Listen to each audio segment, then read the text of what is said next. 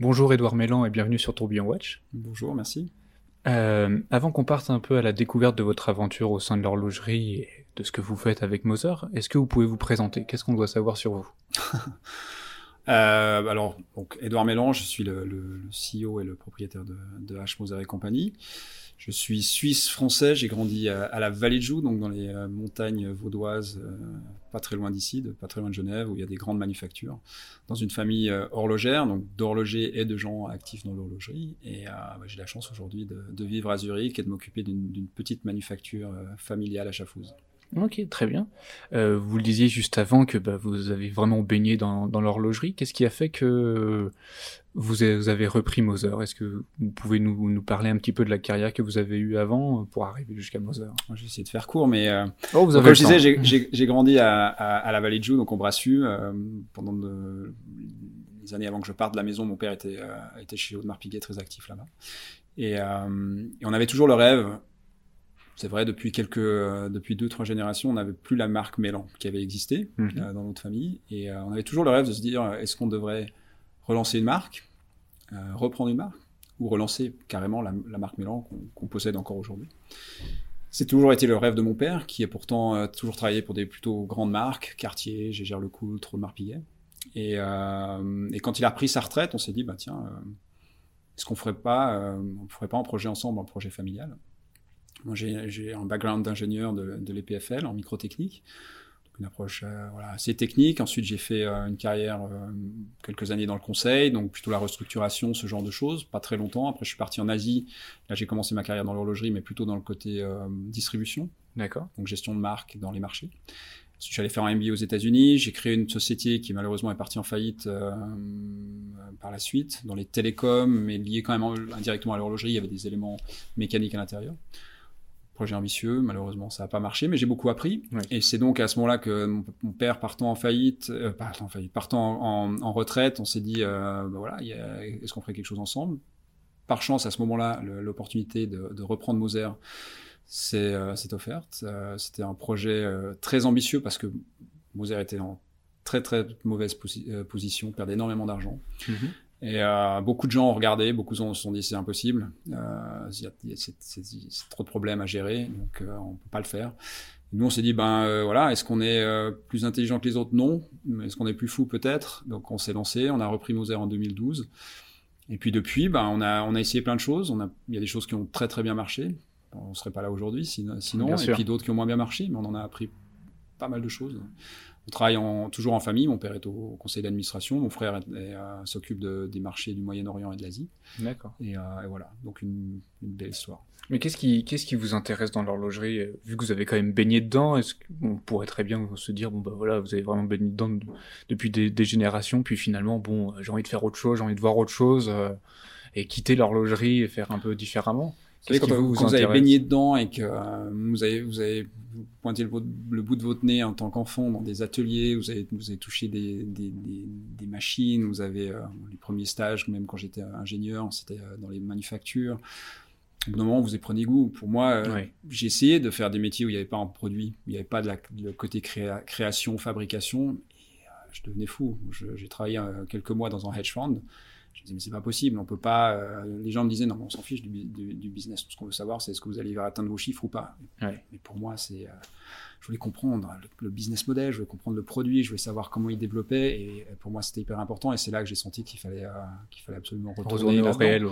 Alors, est-ce que c'est lié justement Est-ce que c'est simplement moi ou est-ce que c'était de par ma, euh, le fait que j'ai grandi là-dedans et que c'était les discussions, ça rend fou ma femme parfois. C'est c'est vrai que quand on se retrouve tous en famille, on parle de montres. Oui, bien sûr. Euh, les repas de Noël, euh, si vous aimez pas les montres, chez nous, c'est c'est un peu compliqué. Ça peut être long, quoi. Donc donc voilà. Donc ouais, c'est vrai que pour moi, c'est j'adore et j'ai la chance d'avoir une approche, euh, enfin d'avoir une vision à 360 degrés.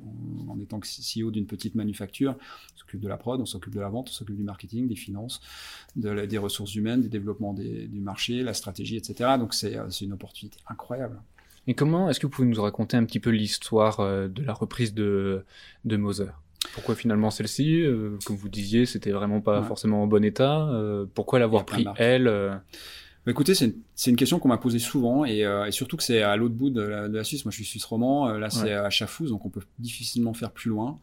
Euh, la plupart des marques sont, sont dans, le, dans, la région, entre, entre la vallée de Joux, Bienne, la Chaux-de-Fonds, le Locle, etc. Donc pourquoi aller jusque là-bas? C'est vrai qu'on a découvert à Chafouz une histoire assez incroyable de, de, cet entrepreneur Heinrich Moser qui a développé l'horlogerie là-bas, qui a amené IWC, qui a industrialisé cette région-là. On a trouvé un outil industriel incroyable parce qu'on est, mhm. on est, on est totalement intégré, on fabrique même nos spiraux. Ce qui est pour quelqu'un qui aime l'horlogerie, c'est quand même incroyable de pouvoir fabriquer le spiral, qui est le, cœur de la montre. Il y, a, il y, a, cinq manufactures dans le monde qui font ça. Euh, il y en a au Japon, en, Allemagne et en Suisse. Donc euh, c'est quelque chose d'unique. Et pour nous, euh, c'était waouh. On n'aurait jamais, moi j'aurais jamais pensé qu'un jour je fabriquerais des, des, spiraux pour pour ma manufacture et pour d'autres marques. Donc ça, ça nous a séduit. Il y avait des, il y avait une, philosophie, philosophie assez allemande, une approche très fonctionnel du design, euh, en engineering assez, incroyable. Ils ont développé euh, avant, avant que j'arrive en, calendrier perpétuel qui était euh, incroyable pour moi, qui reste un des plus beaux mouvements, qui était à l'époque malheureusement de qualité moindre. On a mhm. entre temps fait beaucoup de re-engineering et qu'on a amené à un niveau incroyable. Mais ce mouvement, enfin ça m'a ça a contribué à nous faire tomber amoureux de cette, cette marque. Euh, il y avait voilà une approche assez minimaliste du, du design qui, qui, me plaisait. Moi, a toujours été un peu en, moto chez moi et c'est vrai que je, l'ai encore plus poussé après que depuis que j'ai repris Moser.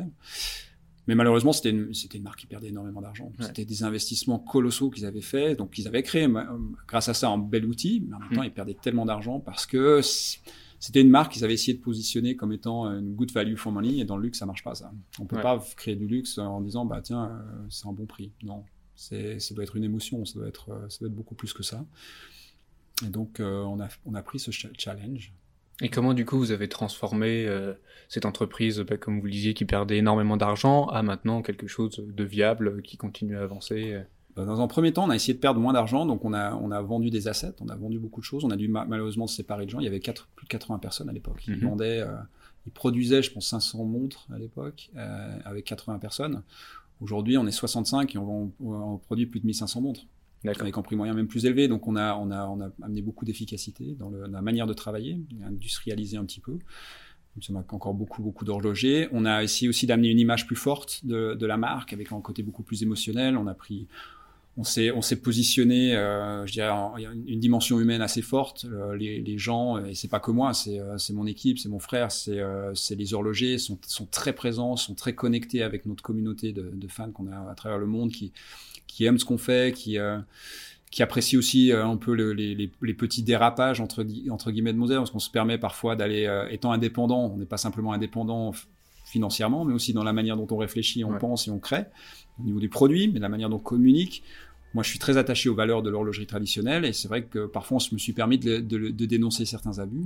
Alors, ça a froissé certaines personnes, mais ça a en même temps créé un, je veux pas dire un fan club, mais c'est des gens qui aiment ça, qui se disent, bah voilà, c'est pas, il y a pas du, il y a pas de bullshit. C'est, euh, c'est des gens qui parlent vrai, transparents. Quand ça va pas, ils disent que ça va pas. Quand ça va bien, ils disent que ça va bien. Quand il y a quelque chose qui, qui, avec lequel ils sont pas contents, bah, ils le disent. Alors que dans mhm. le, dans le establishment euh, horloger, euh, il y a certaines choses qu'on n'a pas le droit de dire.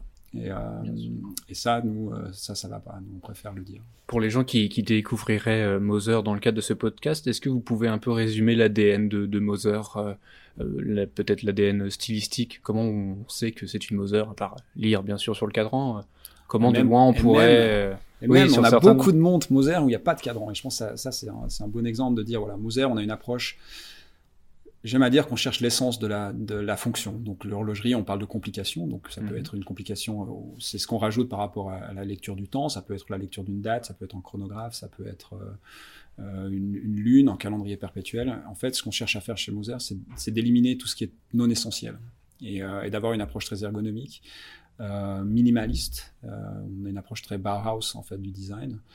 Euh, si vous regardez nos, nos, nos produits, il y a, y, a, y a, rien de superflu, je dirais. Par contre, on se permet d'aller euh, avec des couleurs très vives. Euh, on, a, on a une patte euh, en design. On a créé des, des cadrans qu'on appelle des cadrans fumés, qui aujourd'hui on retrouve dans beaucoup de beaucoup d'autres marques parce que je pense qu'on a été un peu précurseur et que les gens ont vu le succès de Moser et donc euh, aujourd'hui se permettent d'utiliser le, le, même. Mais on l'a pas inventé. C'est quelque chose que c'était c'était un métier en, en, art qui, a, qui avait plus de, plus de 40-50 ans, mais qui était oublié parce qu'un peu poussiéreux.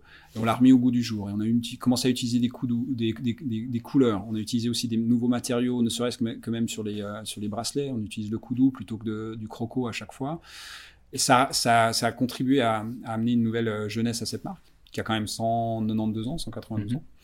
Et on s'est positionné, je dirais, entre, on fait un peu le pont entre l'horlogerie traditionnelle, des grandes marques horlogères traditionnelles, donc je peux pas citer, mais que vous connaissez, et un peu toute l'horlogerie moderne, les MBNF, Urver, qui sont nos, copains, euh, nos amis, avec qui on travaille aussi, on collabore. Et en fait, on se retrouve à être un peu la marque voilà, qui a des mouvements très traditionnels, des finitions très euh, haut de gamme, classiques, élégantes, mais avec un petit, une petite touche sexy et, moderne que peut-être des grandes manufactures ne peuvent pas se permettre. Et ça, ça a créé, je dirais, la singularité de Moser. D'accord, bah, très bien. C'est vrai que vous l'avez très bien résumé. Euh, maintenant, on quitte un petit peu cet aspect-là. Pour vous, quels sont euh, les atouts concurrentiels de Moser Vous en avez quand même un petit peu parlé, mais est-ce que vous pouvez développer un petit peu ça? Bon, les atouts concurrentiels, spécialement dans une période comme aujourd'hui, je pense que c'est notre réactivité, notre flexibilité, le fait qu'en 2012 on était en crise, donc euh, bah voilà, on a l'habitude mmh. des crises. et je le vois dans mon équipe. Euh, la, la, la, la, rapidité à laquelle on a réagi à, au fait que les magasins fermaient, euh, la manière dont on lance nos produits, la manière dont on a implémenté en deux semaines notre plateforme e-commerce. Maintenant, les gens achètent, euh, on fait plus de 20% de notre chiffre d'affaires depuis, euh, depuis avril sur notre plateforme. le fait dont on communique à travers le monde, donc le fait dont on, on, on connecte notre communauté je crois que c'est notre, notre force. Il y a un côté humain. Les gens aujourd'hui, clairement, il y a d'autres priorités que d'acheter une montre. Mais en même temps, il y a des gens aujourd'hui qui qui ont envie. Ils ont envie d'émotions, ils ont envie de se faire plaisir, ils ont envie de ne pas lire les news toute la journée et, de voir que ah, ça va de pire en pire. Non, ils ont envie aussi de, voilà, de, faire d'autres choses. Et euh, je pense qu'on contribue avec, euh, avec notre équipe, avec euh, la manière dont on peut communiquer encore aujourd'hui avec ces gens-là, à, à, être beaucoup plus beaucoup plus euh, performant que, que, beaucoup. Je pense que cette année, il y a peu de marques qui ont été aussi performantes que Moser. Ah bah oui, en tout cas, c'est vrai qu'on vous a vu souvent, que ce soit en live ou sur plein d'autres plateformes, pour pouvoir même parler. Et même au niveau des produits, on s'est permis de lancer en pleine, euh, en pleine crise des, des, produits où les gens disaient mais vous êtes fous, c'est pas un moment pour, euh, pour lancer un produit. Et au contraire, on a lancé un produit qui est, qui est le thème de la collaboration. C'est une collaboration avec MBNF. Et pour moi, c'est un message fort c'est euh, ah ouais, alors il y a, y a, tout, y a, enfin, c'est difficile pour tout le monde. Ben, on doit collaborer, que ce soit dans l'horlogerie, mais dans d'autres domaines également. je pense que le message a été très très bien reçu, les gens l'ont compris. Et, euh, ça a amené un, capital sympathie pour aussi bien MBNF que pour nous, euh, incroyable. Et donc euh, voilà, on n'a pas eu peur, alors que oui, certains nous ont dit, vous êtes sûr, vous voulez lancer un produit alors qu'il y a autant de problèmes à travers le monde? Bah ouais, mais en même temps, ma responsabilité, c'est aussi de, de, de, de pérenniser cette marque. Euh, et puis, euh, et puis voilà, le, monde doit continuer, on doit trouver des solutions. Il faut bien agir, il faut bien bouger, il faut essayer. Il faut serrer les coudes. Ouais, tout à fait. Euh, et pour vous, quels sont les, les, facteurs clés de succès sur le marché de l'horlogerie? On a vu que vous avez quand même connu certaines crises. Ouais. Maintenant, je pense qu'aujourd'hui, les, les, éléments très importants, c'est la gestion du, euh, la gestion de la production. Alors, je, m'explique, c'est les quantités, c'est faire très mhm. attention à la manière dont on produit, les quantités qu'on produit, d'avoir vraiment une valeur euh, derrière le, le, produit qui soit pas simplement lié à du marketing, mais vraiment le mhm. produit lui-même. Et par, euh, par clairement, s'il y, y, a une forte valeur derrière le produit, on peut pas en produire beaucoup. On doit les mhm. produire de manière à ce que la demande soit, excède euh, l'offre. Et l'effet que ça a, c'est qu'en fait, c'est la, la, valeur de, de, Moi, je parle de cote du produit. C'est comme si on, on, on, considérait un produit comme étant une, une action. La responsabilité d'une marque, et malheureusement beaucoup l'ont oublié, c'est euh, de garantir la, la, la, valeur de ce produit sur le long terme. Et aujourd'hui, je pense que les marques qui ont, qui ont fort succès aujourd'hui, c'est celles qui arrivent à gérer ça. Il y en a pas beaucoup.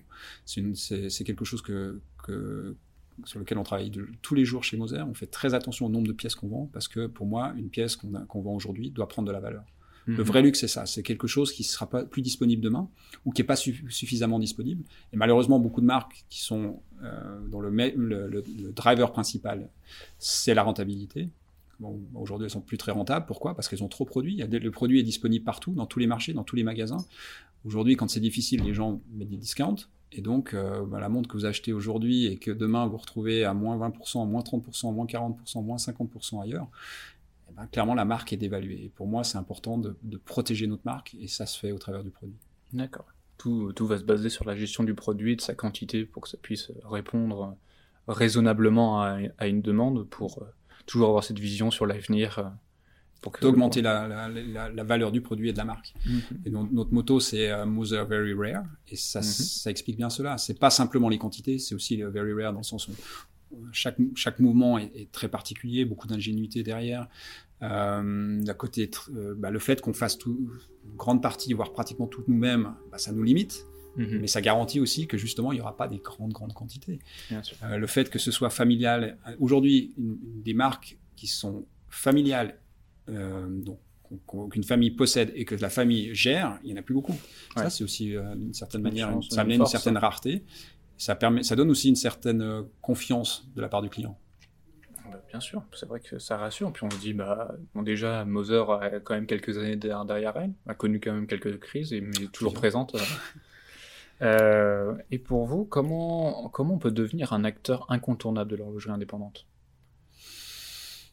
En, en prenant des risques, en, en faisant des erreurs, en, en cherchant toujours quelque chose de nouveau, une singul... Moi, je parle souvent de singularité parce que pour moi, c'est important. C'est, pas essayer de s'inspirer des autres, de, de faire quelque chose qui est proche mais différent. Non, il faut aller vraiment loin dans le dans Savoir se renouveler. se renouveler et de, et de se dire bon, euh, quelle est quelle est ma raison d'être d'une certaine manière. Donc, il y a des milliers de marques.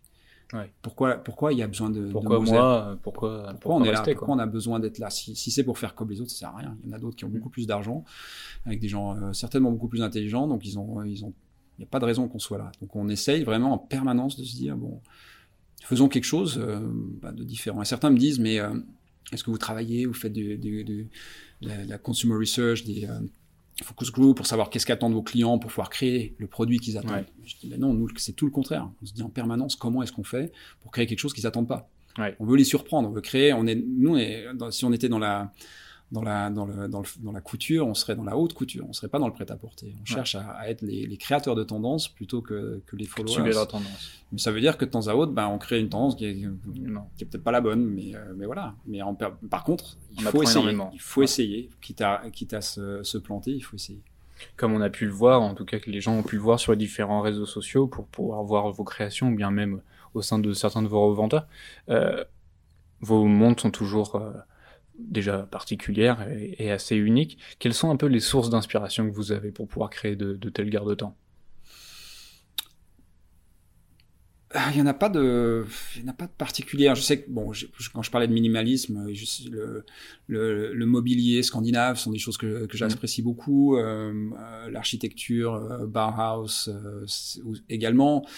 Mais je me, lim- enfin, je me limite pas à ça. Et en, en même temps, je travaille avec d'autres personnes. Je suis pas tout seul. Donc Oui, bien euh, sûr. après, c'est euh, aujourd'hui, la, la source d'inspiration, elle est plus de dire comment quelle est la, continuité entre ce qui existe et ce, et ce qu'on va faire de- demain. Je- ce que j'aime, c'est que les gens aillent dans, un- dans une boutique euh, qui représente Moser, ou à terme aussi, on commence à ouvrir nos propres boutiques.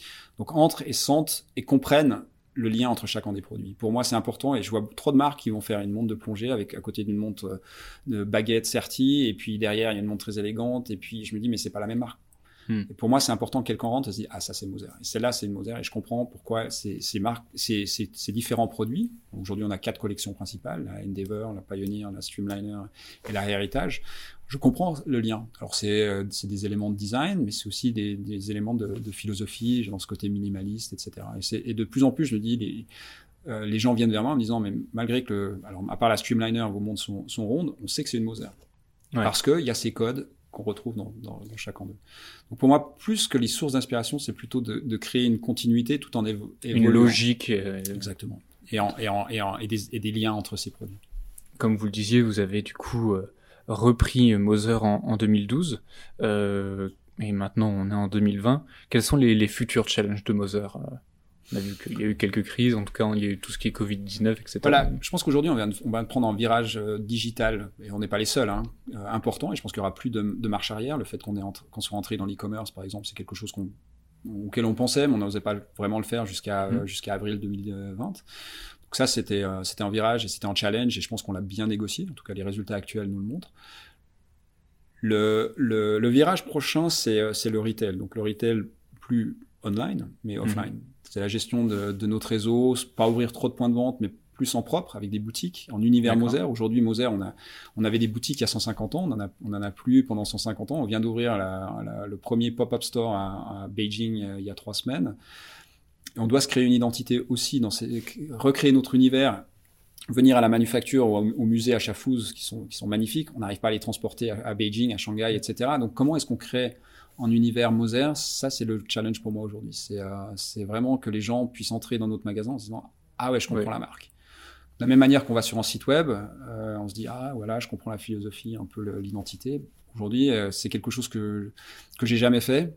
J'ai jamais eu la chance de travailler pour une grande marque qui avait plein de, de boutiques, donc euh, mais c'est super intéressant. On en discutait avec mon frère, il me disait bon, euh, il me disait bon, des fois quand ça fait plusieurs années qu'on fait la même chose, what's the next step? Et euh, je disais, pour moi, actuellement, c'est ça. C'est exactement ça. On doit maîtriser le, le, le retail et le comprendre et l'apprendre. Mm. Parce qu'on le, autant lui que moi, on le connaît pas. Donc, euh, il faut bien s'entourer, il faut euh, travailler avec des partenaires. Tout à fait. Et puis même euh, faire l'effort de, de, comprendre la marque. Enfin, vous la côtoyez tous les jours, mais réussir à comprendre fondamentalement la marque et après réussir à, la, à prendre ce qu'on a compris et à le mettre dans un magasin et dire ok c'est ça en fait. Et même comprendre la marque parce qu'elle évolue en permanence. Ce qu'on a aujourd'hui ne sera pas ce mm. qu'on aura demain. Je vois le site web en permanence, il faut le faire évoluer. Là on, est on va le 10 septembre on lance une nouvelle plateforme. Mm-hmm. C'était en travail de se dire bon euh, c'est vrai qu'il y avait le, le, site il y avait quelques années, ça coûte cher aussi de, de créer donc on peut pas le faire en permanence. Euh, mais maintenant, Moser, c'est quoi? C'est vrai qu'il y avait un peu. Euh, les gens allaient sur le site en me disant, mais c'est pas l'image que j'ai de la marque. C'est vrai qu'on est présent dans les réseaux sociaux, on a des campagnes qui, qui, et des produits qui, qui évoquent quelque chose, et après, ils venaient sur le site web, ils disaient, il y a un décalage. Et, euh, et, ça, on doit, le, on doit le combler. Mais dans six mois, on dira, bah, le site web, il est plus up-to-date. Peut-être parce que la marque aura aussi évolué.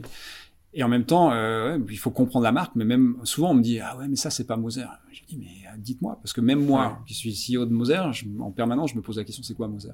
Ouais. Et, je, et, je, me je me force à me le poser la question parce que justement une marque est, est en constante évolution. Euh, certains me disent ah vous avez, un, un moment vous étiez très rebelle. Je dis ouais mais on, une marque pas, est un peu c'est un peu comme une vie d'un être humain. On passe on a passé ces dernières années, on était un peu adolescent et on ouais. avait besoin de, de, de, créer notre identité. On avait besoin de, de crier que voilà, ça c'est important pour nous, quitte à, à, à froisser certains euh, adultes. Euh, mais je pense qu'aujourd'hui, on est entré dans le, gentiment dans l'âge adulte et on va changer un petit peu ça. Ouais. Et, euh, mais tout en restant quand même un petit peu rebelle.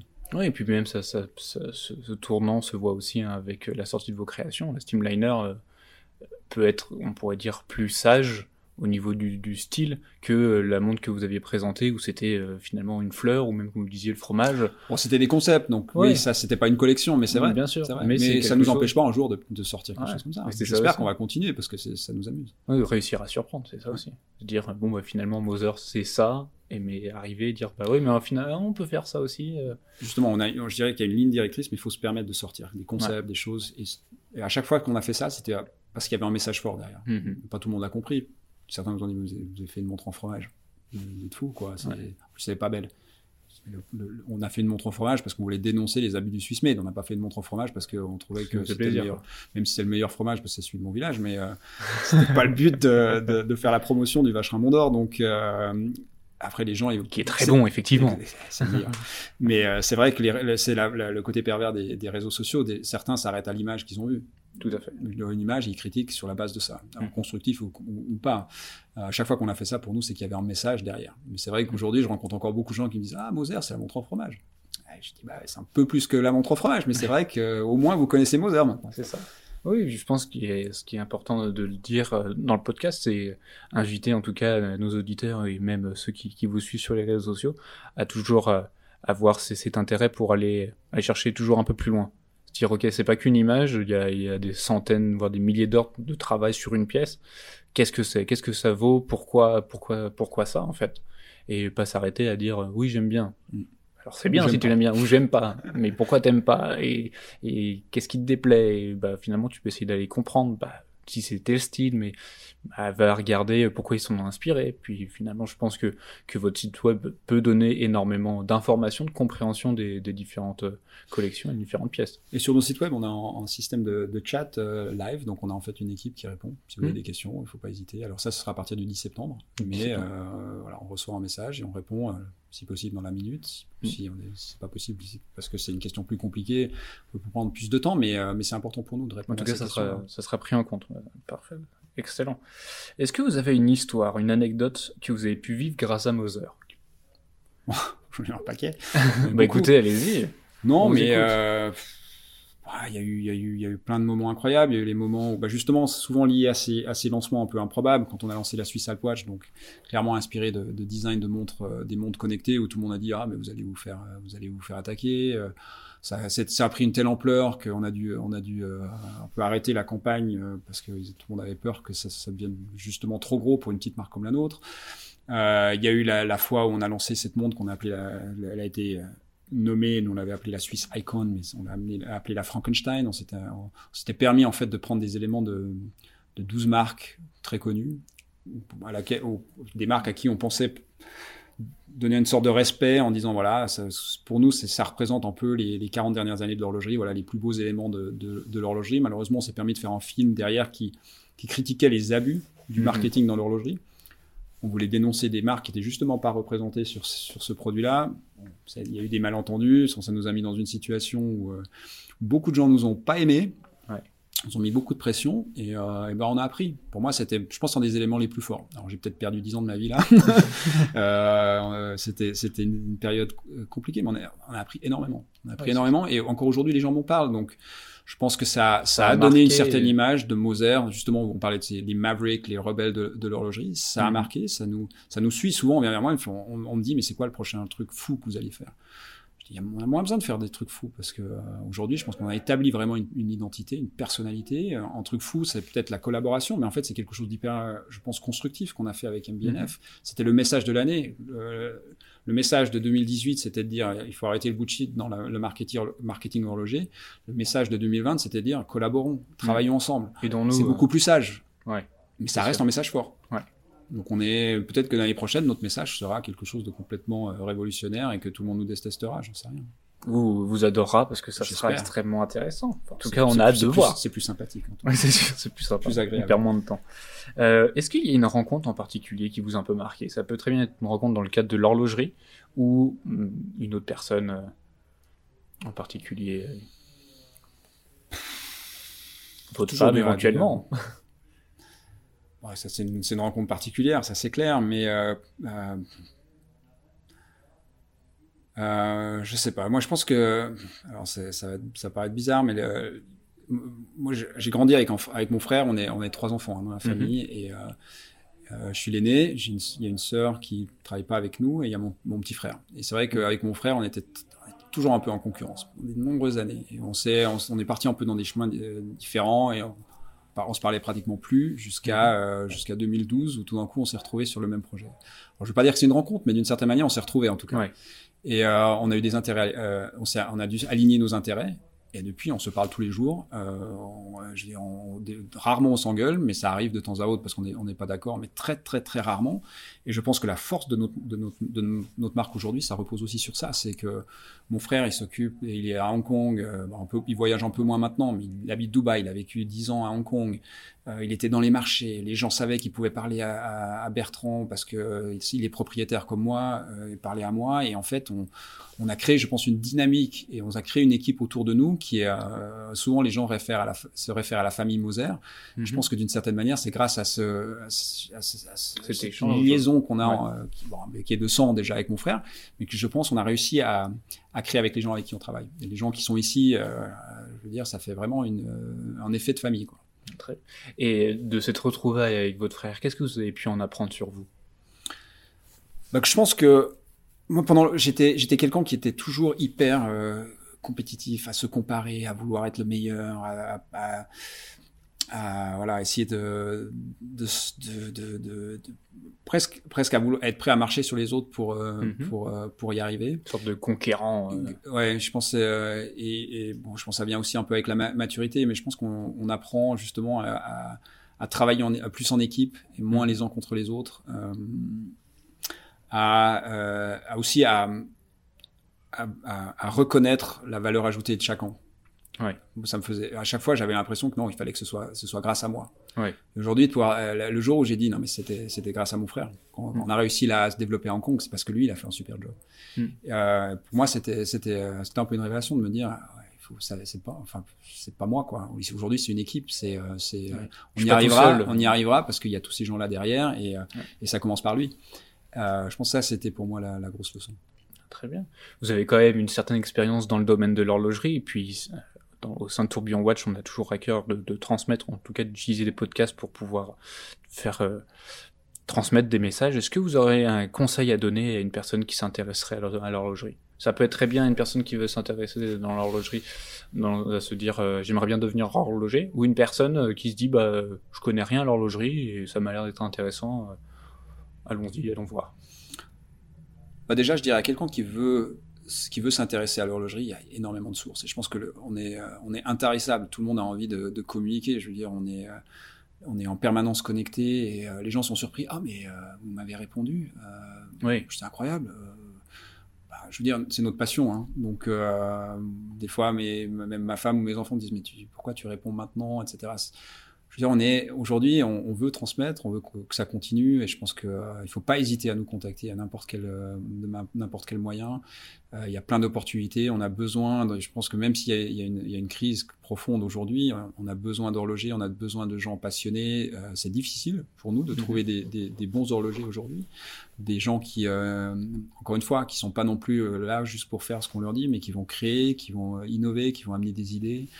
Euh, donc je pense qu'il faut pas hésiter. C'est un, un, magnifique métier. C'est pas facile. Il faut, euh, faut vraiment avoir, euh, certes, faut avoir de la patience, faut avoir des, des, bons yeux, des bonnes mains, mais au-delà de ça, il faut une, faut une vraie passion. Et euh, ce que j'ai trouvé moi incroyable quand j'ai commencé à gérer une, une manufacture, c'est la manière dont parfois le soir il fallait demander aux gens de rentrer chez eux.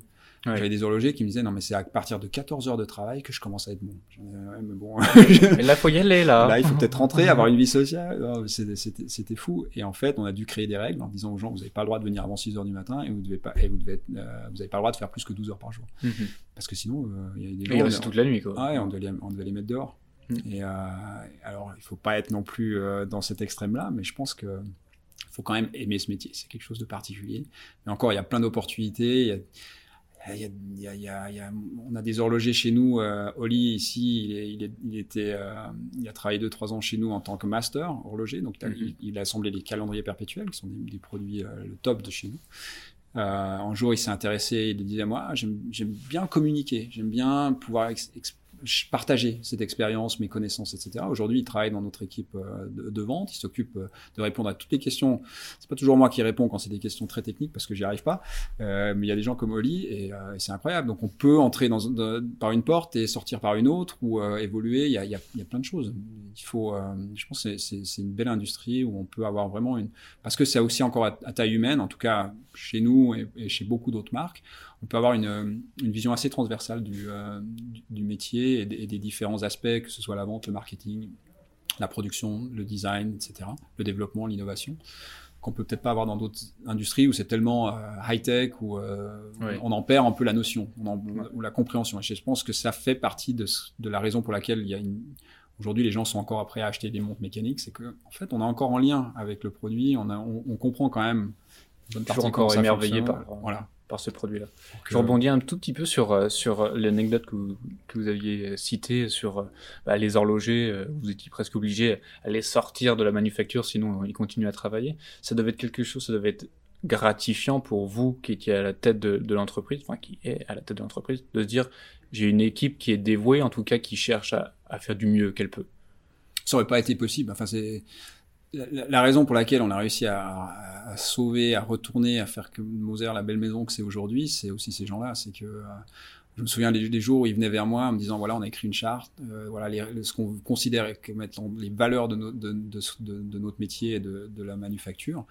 Euh, c'est des gens incroyables. C'est mm. c'est une source d'inspiration permanente et c'est ces gens-là qui font les montres, hein, c'est pas moi. Oui, ça c'est sûr. et quel conseil vous donneriez au Édouard plus jeune je dirais que bah il faut pas les écouter en fait. Les Avancer. Voilà. Non, il y a, y a, on parlait de réseaux sociaux. Euh, il y a toujours des gens pour critiquer. Mhm. Et en fait, ce que j'ai réalisé, moi, les, 2012, 2013, 2014, à chaque fois qu'on faisait quelque chose, qu'on changeait chez Moser quelque chose, serait-ce que lancer la campagne Very Rare, euh, le nombre de messages qui où les gens m'ont dit, mais euh, faut virer votre euh, votre équipe marketing. C'était moi et une personne. Hein, donc Alors euh, euh, bon, ça risque d'être compliqué. Voilà. Euh, et en fait, ce que j'ai appris à, à réaliser, et, depuis, je prends ça de manière beaucoup moins personnelle, c'est qu'en fait, le plus les gens nous critiquent, le plus on vend des montres. Et je pense qu'en fait, c'était la leçon dont on parlait au début, c'est qu'on doit chercher cette singularité. Et si on mm. cherche une singularité, si on veut réussir dans, dans ce métier-là, il faut polariser. Parce que c'est pas en faisant des montres qui plaisent à tout le monde qu'on arrive à les vendre. Si on veut faire des montres qui plaisent à tout le monde, on va tous faire des Rolex, mais il y aura qu'en Rolex. Ouais. Et, euh, et, même les Rolex, je pense que ça plaît pas à tout le monde. Non, nous, on doit créer quelque chose où on a des gens qui vont dire ah non, mais ça je déteste. Mais par contre, il y aura des gens qui vont dire ah ça j'adore. Parce qu'il faut vraiment, il faut adorer une montre pour être prêt à mettre euh, 12, 13, 15 000, 20 000, bon, ça va jusqu'à 100 000 francs. Mais même 12 000 francs, c'est une somme, c'est énorme pour une montre mécanique dont on n'a pas besoin. Oui. Donc il faut vraiment qu'on se dise, waouh, je suis bluffé, c'est magnifique, ce cadran, cette mécanique, les gens. Le... Et donc pour ça, il faut qu'il y ait d'autres gens qui disent, ah non, non, c'est pas ma tasse de thé, euh, c'est horrible. Et, Ouais. euh, et donc il faut être prêt à encaisser ce genre de coûts et les prendre de manière constructive. Puis de toute façon, on peut jamais satisfaire tout le monde.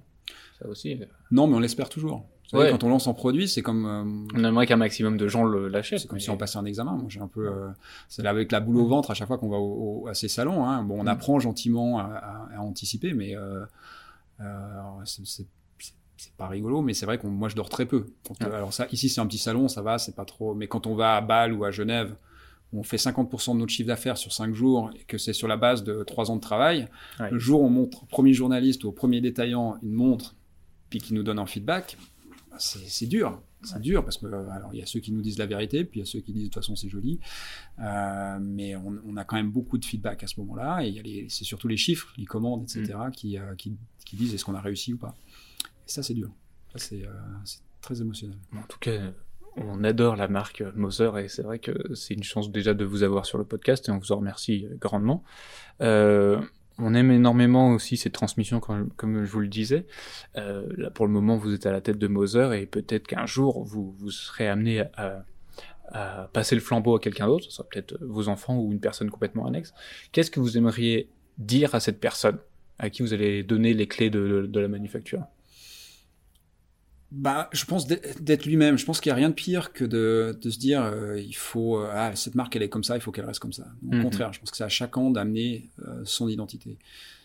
Moser, mais tout en tout en essayant de, de garder ce qui peut être bon, ou qu'on considère bon. Je pense qu'une des forces d'avec avec Moser, c'est qu'on quand on est arrivé et qu'on a repris ça, on n'a pas fait table rase en disant maintenant il faut tout reconstruire. On s'est Ouais. dit bah, qu'est-ce qui est bien, qu'est-ce qui est pas mal, qu'est-ce qu'on pourrait faire mieux. Et puis euh, ils ont quand même mis beaucoup de temps, d'argent, d'efforts. C'était des gens intelligents. euh, il, bah, il faut essayer de faire mieux, mais ça ne veut pas dire qu'il faut repartir de zéro. Sinon, autant racheter, euh, déma- euh, démarrer avec une nouvelle marque. Ça sert à rien de, de- de reprendre ça comme ça. Ouais. Donc, euh, donc, donc voilà, moi je pense qu'il faut une certaine liberté. Il ne faut pas avoir peur d'amener son sa touche de, de créativité, d'innovation, d'idées, etc. Quand même, si possible, garder encore un petit peu de ce qu'il y avait avant, parce que ce serait dommage. Sinon, On s'est quand même amusé, on a fait des choses. voilà. Euh, et dernière question, pour vous, elle ressemblera à quoi la montre du futur? J'en ai aucune idée. Je pense qu'elle, euh, j'espère qu'elle restera mécanique très très longtemps et j'en suis persuadé. Je pense qu'on a inventé tellement de choses ces deux- 200 dernières années ou même plus. C'est vrai que l'horlogerie est encore plus vieille que ça, mais euh, que certainement elle sera, euh, sera très proche de ce qu'on connaît aujourd'hui. Euh, après, il y a la montre connectée. Et ça, c'est- pour moi, c'est pas une montre. Donc, euh, c'est plutôt en, en outil, en device. Et, euh, et là, je pense que là, il y, a une- il y aura une forte évolution. On la verra peut-être même disparaître du poignet pour devenir quelque chose de beaucoup plus intégré ou, ou autre. Mais je pense que la belle montre mécanique, elle va continuer à être très proche. En- je veux dire, aujourd'hui, euh, certains me disent, ah, il y a beaucoup d'éléments des, des années 70 dans, dans votre montre. Bah, je suis sûr que dans, euh, dans 50 ans, on dira toujours ça. Donc, euh, Ouais. je suis persuadé que les, les, les éléments, les plus belles montres sont, des- sont celles qui arrivent à utiliser des, des éléments intemporels. Donc, ce que j'espère que dans un siècle, on regardera les montres de la même manière. Et j'espère qu'une Moser restera toujours aussi sexy qu'elle l'est aujourd'hui. C'est le, challenge. Et on voit beaucoup de montres aujourd'hui qui deviennent presque euh, des éléments fashion. Mhm. Ça, c'est plus du luxe, c'est euh, même des montres très chères. Et après deux ans, on se dit, ah, bah, il faut une nouvelle. Parce que celle-là, bah, c'est plus la dernière, c'est plus. Alors que pour moi, une Moser, on doit pouvoir se dire dans, dans 10 ans, ah, ouais, elle, reste incroyable. toujours J'ai toujours envie de la porter. Et, euh, et pour ça, le seul moyen, c'est d'utiliser des, des codes intemporels. Le problème, c'est de les connaître. Oui, et On les chercher, les connaître. quoi. Euh, merci encore Edouard Mélan d'être venu sur ce podcast-là. On ne peut Merci que conseiller nos chers auditeurs à, à aller voir ce que vous faites, euh, que ce soit sur votre site internet ou même sur les, les différents réseaux sociaux. Il suffit juste de taper Moser. Ou à Chafouz. Oui, euh, euh, allez vous rencontrer à Chafouz. Euh, très chers auditeurs, merci encore. Euh, N'hésitez pas à nous suivre sur les différents réseaux sociaux, que ce soit sur euh, Facebook, Instagram ou même LinkedIn, c'est Tourbillon Watch, ou bien sur notre site internet tourbillon-watch.com.